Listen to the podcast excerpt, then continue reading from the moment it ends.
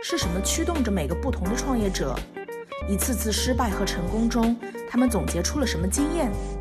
欢迎来到一千零一个创业故事，揭秘创业直击核心，给你最精彩的故事，最实在的建议。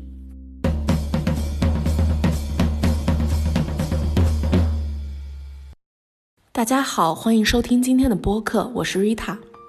今天我想和大家聊的问题是。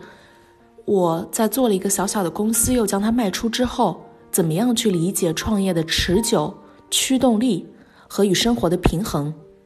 换句话说，我想尝试去解答什么样的人适合创业，怎么样去坚持创业，创业和生活是怎么样平衡这三个问题。但是在正式开始今天的话题之前，我想先聊一两句时事，毕竟时事是创业和生活的大环境。我们不一定能准确的洞察，但是也不能忽视。今天是清明，今天很多网站把自己的图标改成了灰色，以此来纪念在新冠疫情当中丧生的这些病人和勇敢的帮大家一起去抗击疫情的医护人员。那清明这一天，我们到底去思考什么，感受什么，又最终要做什么呢？这是一生的问题，但在这一天，这个问题显得格外突出。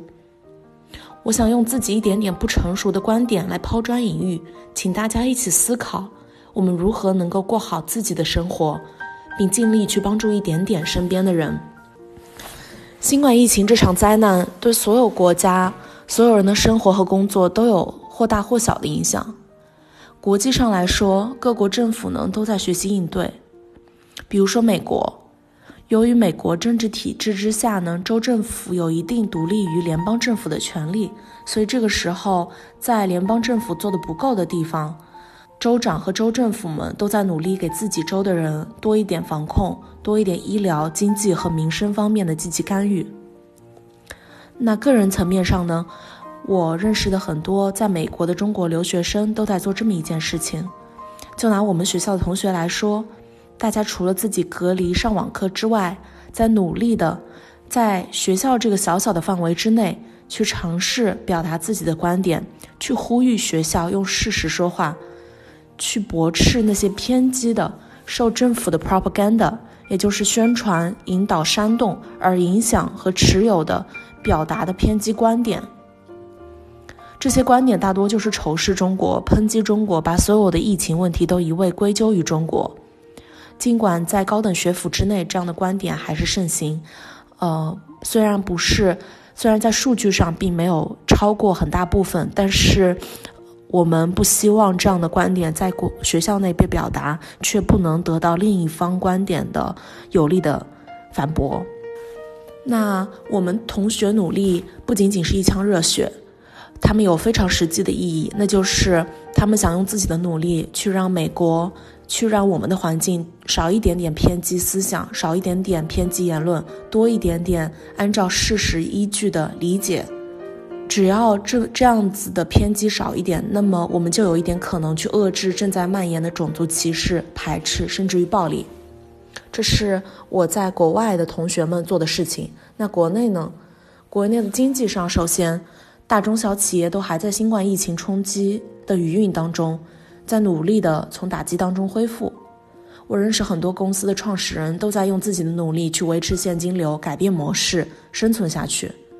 而在民生上呢，我们都知道受影响最深的可能还是湖北人、武汉人。那些在这场疫情当中感染过的人，他们首先依然在身体上面康复，其次他们在面临很大的副业的问题。他们的红码要过好几个月才能消除，而在这段时间，他们只能待业在家。另外一些受影响很深的人是低收入人群，这些人可能很多是农民，很多是一些基层的工人。他们本来每天是汗流浃背，用自己的功力去换取自己家庭的经济来源的，这段时间他们家庭可能就断了经济来源，而持续的影响，可能我们都还在拒绝购买从湖北生产的农产品。个人层面上呢，我们隔离和减少社交，都让我们经历生活方式甚至精神状态的改变。这样的改变或小或大。疫情过后呢，很多人回归了原来的生活，但是，嗯，大家都多了一点思考。也就是说，到底什么对我们来说才是重要的？在逝者已逝，在灾难发生之后，我们会发现自己的生活格外珍贵，自己的生命格外珍贵。而这个时候，到底什么是我们觉得的意义？什么是价值？这也就是我今天想讨论的。对我来说，创造一个事业，这就是意义，这就是热情，这就是我愿意花有限时间要做的事情。我相信很多我的听众朋友们也是保持这样的观点，所以才会去创业，才会想要创业的。嗯，所以我希望现在在创业当中，现在在经历这场疫情的冲击当中的创业者们，可以呃唤醒这样的信仰，唤醒自己最初的热情，来帮助度过难关。好，时政评论做完了，下面进入今天的正题。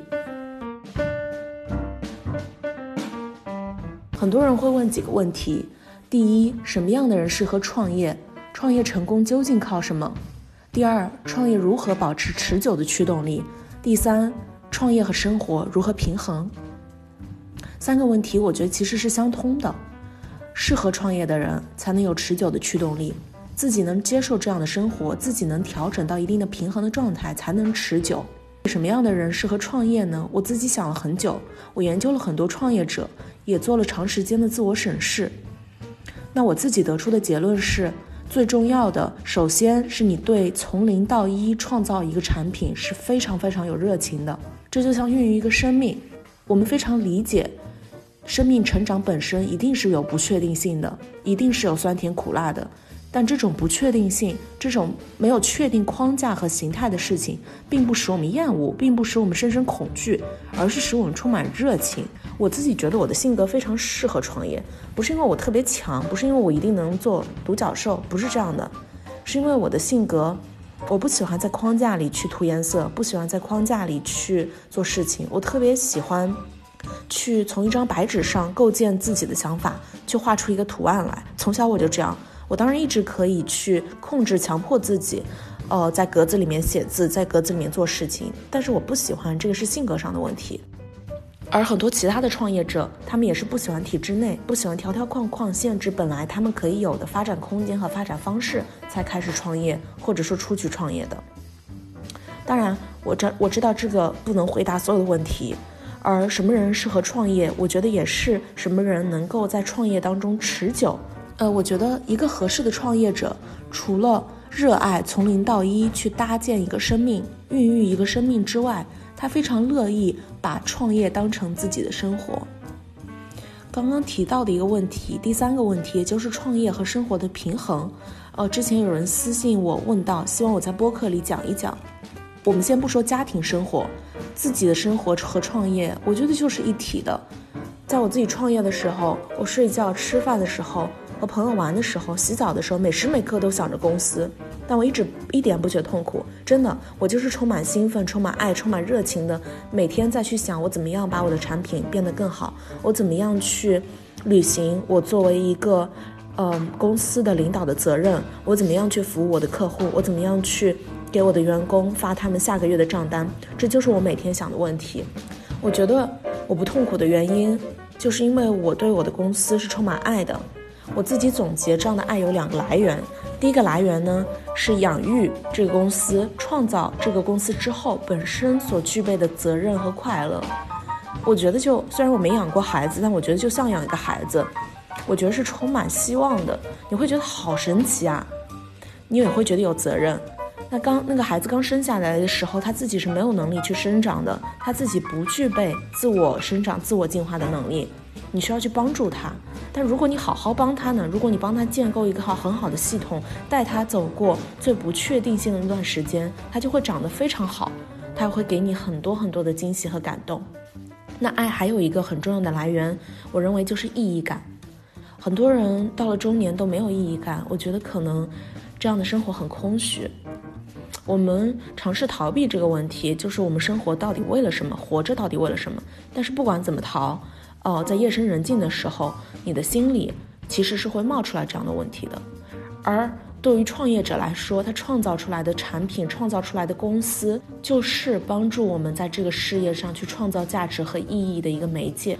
你想，你的价值和你意义的媒介都在上面了，你能不爱这个东西吗？而有了爱，每天的这些烦心事，英文说叫 day to day grinding，这些让你痛苦、让你觉得不顺利、让你觉得烦躁的事情都可以接受。当然，你也会有情绪波动，我们都不是佛，我们都会觉得，哎呀，好烦呀，我们都会觉得做不下去了。但是，你的爱会在那里，你会觉得你有责任，你也会觉得奇迹会发生，好的事情会发生。说到这里，又回答了第二个问题，其实那就是什么是创业持久的动力？我的答案就是爱是持久的动力。我之前看很多其他的创始人，他们都有不同的答案。比如说 JetBlue 这个航空公司的创始人，他自己是一个呃非常严重的 ADD 患者，就是 Attention Deficit Disorder，也就是呃用中文一个做说法叫小儿多动症，另一个说法呢就是注意力无法集中的这么一个疾病。那么他觉得这个疾病有一个面相是注意力不能集中，但是另一个面相呢是注意力超级集中。他觉得合适的创业者注意力必须能够超级集中。我不同意，我觉得很多很好的创业者都没有他这样子的性格。嗯，另一个创始人是 La Colom，La Colom 是一个最早创始于费城，现在在美国，呃，他们的花式拿铁卖得非常好，在各大超市都有上架。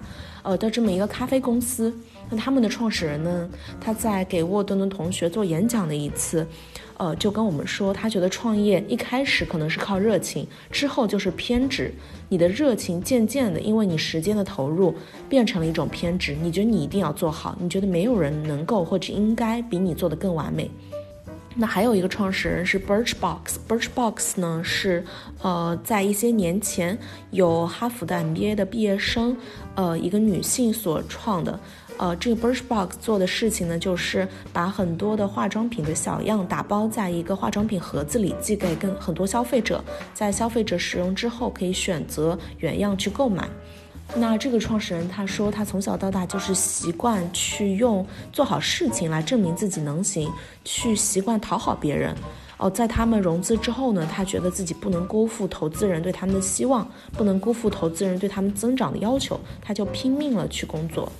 但我觉得这不够快乐，所以在我自己研究了这些创始人的理念和回顾了我自己的创业经历之后，我还是觉得爱才是创业的驱动力。爱才是创业能够持久的快乐下去的源泉。那大家可能要问，为什么我现在不做我的公司了？